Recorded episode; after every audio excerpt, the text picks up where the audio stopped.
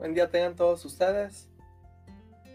Les agradezco bastante que me den la oportunidad de compartirles el día de hoy, esperando que los siguientes 15 minutos puedan ser de bendición para ustedes.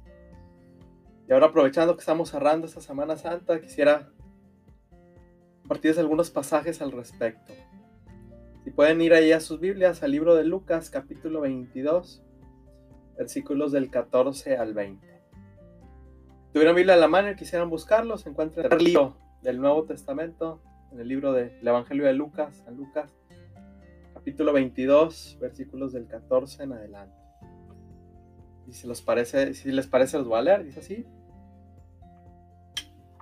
Cuando era la hora, cuando era la hora, se sentó a la mesa y con él los apóstoles. Y les dijo, cuánto he deseado comer con vosotros esta Pascua antes que padezca. Porque os digo que no la comeré más hasta que se cumpla en el reino de Dios. Y habiendo tomado la copa, dio gracias y dijo, tomad esto y repartidlo entre vosotros. Porque os digo que no beberé más del fruto de la vid hasta que el reino de Dios venga. Y tomó el pan y dio gracias y lo partió y les dio, diciendo, esto es mi cuerpo que por vosotros es dado. Haced esto en memoria de mí. De igual manera, después que hubo cenado, tomó la copa diciendo, esta copa es el nuevo pacto en mi sangre, que por vosotros se derrama.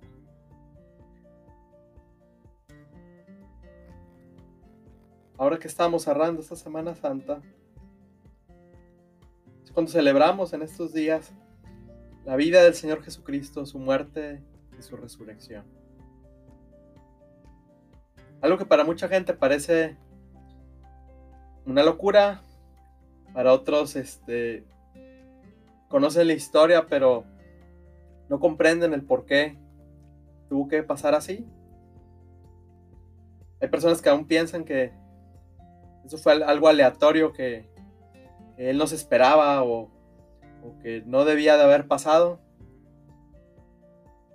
Y él está esta noche pasando con sus discípulos, tratando de explicarles algo que ellos no entendieron en esa noche. Él quiere explicarles a través de estos pasajes el porqué. El porqué de lo que él iba a experimentar en unas cuantas horas más adelante. Y eso es lo que yo quisiera compartirles hoy. Cuando llegamos a este capítulo de Lucas, vemos al Señor en sus últimas horas, antes de que fuera apresado, con sus discípulos. Y sus discípulos entendían que Jesús ya, ya tenía muchos enemigos. Hasta le habían advertido que no subiera a Jerusalén. Pero él insistía en que había algo que él tenía que cumplir. Ellos no sabían que en esa noche se iba a desatar a, una, de las peores noches en sus vidas. Para ellos fue una noche de terror en la cual pues viene aquella multitud enojada vienen buscando a Jesús. Ellos no sabían qué iba a pasar al día siguiente, no sabían qué iba a pasar esa noche. La realidad es que los pescó medios desprevenidos. Es aquí donde Jesús quiere tratar de explicarles la razón de, la la razón de por qué él iba a pasar todo aquello al día siguiente. Es en esta última cena donde él les da grandes lecciones, pero esta es una de las más importantes que ellos recibieron, y que no es hasta que nosotros la comprendemos que realmente la vida de Jesucristo y su crucifixión tienen realmente sentido en nosotros. Tantas veces hemos escuchado la historia y vemos las películas y vemos alguna serie. A veces nos pasa de largo el poder valorar lo que el Señor hizo en Jerusalén hace dos mil años. Dice la palabra de Dios que cuando era la hora, tres años habían pasado de ministerio y en esa noche había llegado el momento en el cual Él iba a cumplir su más grande obra. Su más grande obra no fue venir solamente a darnos un buen ejemplo. Su más grande obra no fue solamente venir a predicar muy bonito y a dar grandes enseñanzas. Su más grande obra iba a ser el morir. Que claramente para sus discípulos parecía una locura. Parecía ser algo que iba a destruir todo lo que él había levantado en esos tres años. El Señor está viendo un poquito más hacia allá. El Señor sí ve el por qué Él está haciendo eso. Y es lo que Él les está tratando de explicar a sus discípulos. Él dice que el momento había llegado.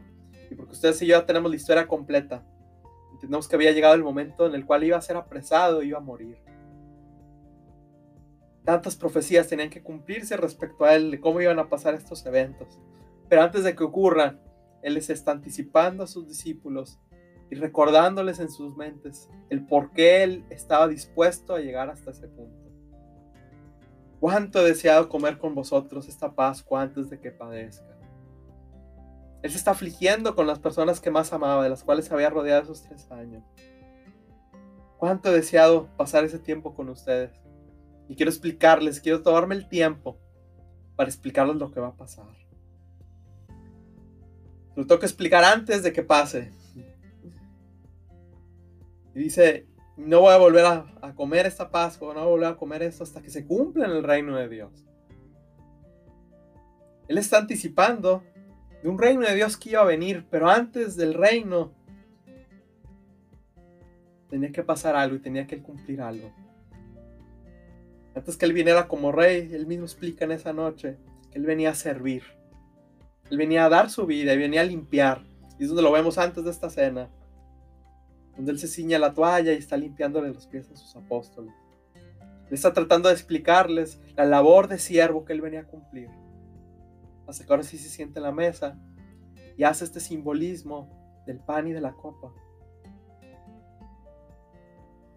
Está pasando el tiempo con tus discípulos que lo habían seguido esos tres años, que habían dejado todo para seguirlo.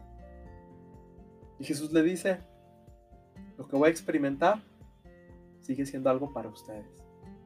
Es parte de lo que tengo que cumplir. Él toma el pan y lo bendice y él usa esta representación del pan como si fuera su cuerpo que va a ser molido y va a ser repartido. Cuando vemos el, la historia completa y vemos los detalles que nos narran los evangelios, realmente entendemos que Jesucristo fue llevado al padecimiento hasta lo más bajo a ser tratado hasta peor que un criminal. La pregunta es por qué él siendo quien fue, y viviendo una vida perfecta, una vida santa, y viniendo a darnos buenas noticias, ¿por qué él estuvo dispuesto a llegar hasta ese punto? La respuesta se encuentra en esta noche, en esta cena. Él está con la gente que ama y él está diciendo, su cuerpo va a ser molido por ellos. La razón por la cual estuvo dispuesto a llegar a la cruz y a sufrir y a padecer en su cuerpo, eres tú y yo. La razón de su muerte eres tú. Tú me podrás decir, bueno, pero es que yo no estuve en Jerusalén, yo no maté a nadie, yo no apresé a Jesús ni grité nada, yo estoy aquí viviendo en pleno siglo XXI. No, estamos de acuerdo. Pero la causa es lo que quiero explicarme, la causa pero para la cual él estuvo dispuesto a llegar a la cruz. Fuiste tú, el que tenía en mente eras, era a ti.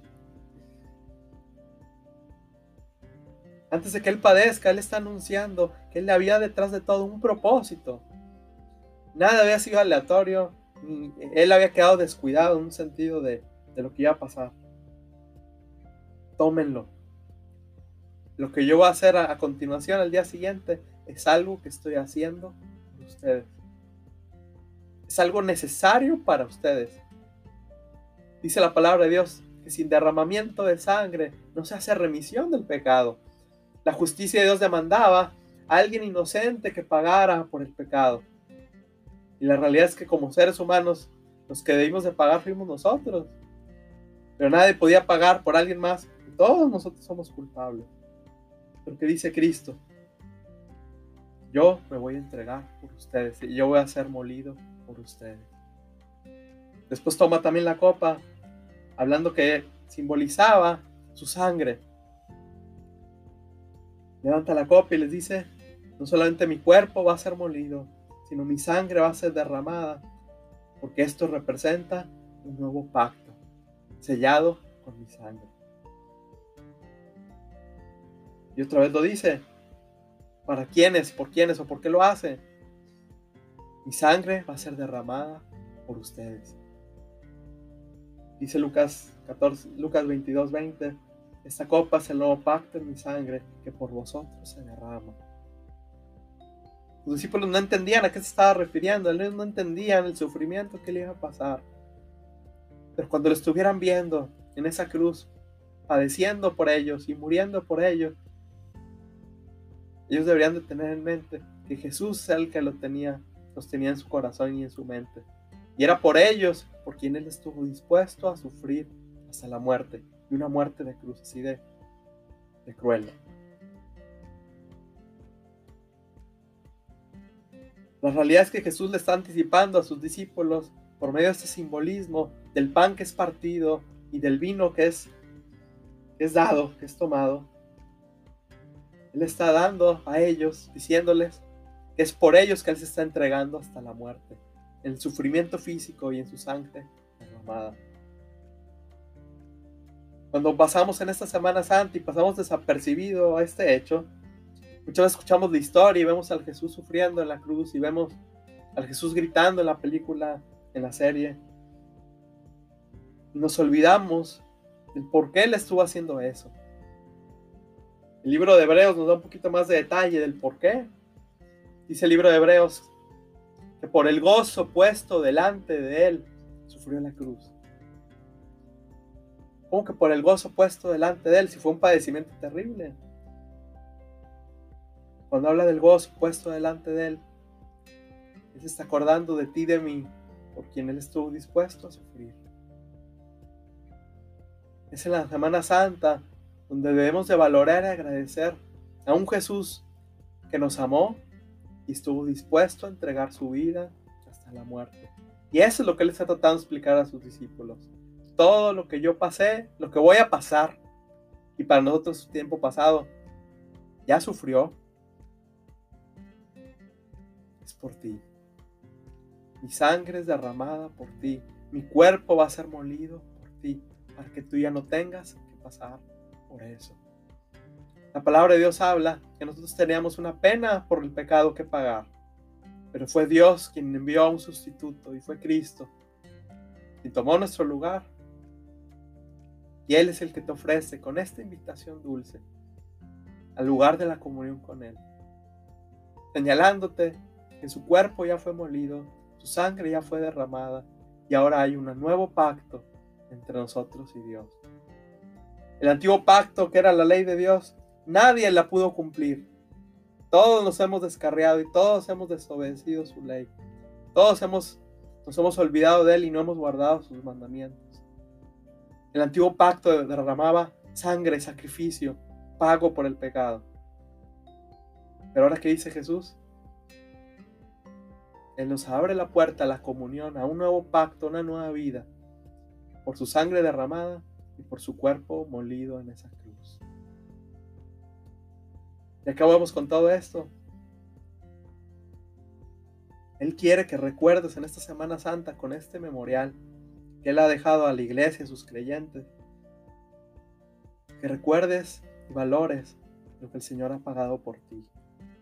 Su sacrificio no ha sido en vano. Él te está llamando a la salvación por medio de la obra expiatoria que Él tuvo en esa cruz por nosotros. Por el gozo puesto delante de Él sufrió la cruz. Para vernos a ti y a mis salvos, Él estuvo dispuesto a entregar su cuerpo y entregar su sangre, hasta la última gota de sufrimiento, por amor a ti y a mí. Dice el Señor, que no hay amor más grande que aquel que pone su vida por sus amigos. Y Dios es el que ha abierto la puerta a la comunión con Él, nos ha hecho la invitación a ser aún parte de su misma familia. Todo por el sacrificio perfecto de Cristo. No tienes que buscar en otro lado, en una religión, no tienes que buscar perdón en otra fuente. Cristo ya pagó por ti. Su cuerpo fue molido por tus pecados, su sangre fue derramada para pagar tu deuda y darnos a disfrutar un nuevo pacto en el cual hay comunión entre Dios y nosotros. Dice el Señor en el libro de Jeremías que el antiguo pacto no lo cumplimos. Al contrario, ese pacto se nos volvió juicio por no obedecer. Pero dice el Señor que nos dio un nuevo pacto en el cual Él ha grabado sus leyes en nuestra mente. Dice, y en nuestro corazón le escribe. Dice el Señor, que ya no es el pacto como el que nosotros incumplimos, sino ahora por Cristo. Todo depende, nuestra salvación depende de la obra que Él ya hizo. Dice el libro de Jeremías capítulo 31 del 27 en adelante, dice, He aquí vienen días, dice Jehová, que sembraré la casa de Israel y la casa de, Judá de simiente de hombre. Más bien, un poquito más adelante. Jeremías 31, 31 en adelante, dice el Señor. He aquí que vienen días, dice Jehová, en los cuales haré nuevo pacto con la casa de Israel y con la casa de Judá. No como el pacto que hice con sus padres el día que los tomé de su mano para sacarlos de la tierra de Egipto, porque ellos invalidaron mi pacto, aunque yo fui un marido para con ellos, dice Jehová. Pero este es el pacto que haré con la casa de Israel después de aquellos días, dice Jehová. Daré mi ley en su mente y la escribiré en su corazón, y yo seré ellos por Dios, y ellos serán por pueblo, serán, me serán por pueblo. Dice el Señor, ¿por qué? Versículo 34 porque todos me conocerán desde el más pequeño de ellos hasta el más grande, porque perdonaré la maldad de ellos y no me acordaré más de sus pecados. La más grande noticia que le está dando Jesús a sus discípulos es que la deuda ha quedado saldada por el pago que él iba a hacer y que su sangre derramada nos abre ahora la puerta a un perdón de parte de Dios en el cual no depende ni de ti ni de mí sino depende de lo que Él vino a lograr en esa cruz. Basta de buscar en la religión el perdón, basta, basta de buscar en buenas obras el favor de Dios. Jesús ya lo consiguió por nosotros, porque ya no se acordará de nuestra maldad, ni se acordará de nuestro pecado, porque su sangre derramada y su cuerpo molido es el sacrificio que el Señor tomó a nuestro favor para perdonar todos nuestros tienes que mirar a Cristo, apreciar su sacrificio y darle el valor que Él merece. Tú ya conocemos la historia y cómo termina. Después de esta noche Él fue apresado y murió. Pero es en esa cruz donde Él consiguió para nosotros la más grande victoria. Porque al, haber, ya no haber más deuda para con, para con Dios, al Él haberla borrado, Él nos abre la puerta una comunión profunda con Él. Esa es la grande noticia que Él está diciendo a sus discípulos. Realmente ellos no la entendieron en esa noche, espero que tú y yo sí, a la luz de la historia que ya conocemos, que realmente puedas recordar y valorar en esta Semana Santa la obra que Cristo vino a cumplir. Mi cuerpo molido por ti, mi sangre entregada por ti. Si tú y yo no vemos a Cristo como valioso y su obra como valiosa, no sé qué más necesitas que Él haga por ti para realmente valorar su amor. Dios quiera que correspondamos ese amor toda la misericordia que nos ha prestado. Esa es la parte que quisiera dejarte pensando el día de hoy. Hoy fue día de mejor de recordar. Mejor ya es algo que ya sabías. Esperando que puedas tener esto en mente. De todos estos días que estamos pasando de Semana Santa. Esto es mi cuerpo que por ti fue molido y esta es mi sangre que por ti fue derramada. ¿Ya lo aceptaste? Que Dios te bendiga bastante. Que tengas muy buen día.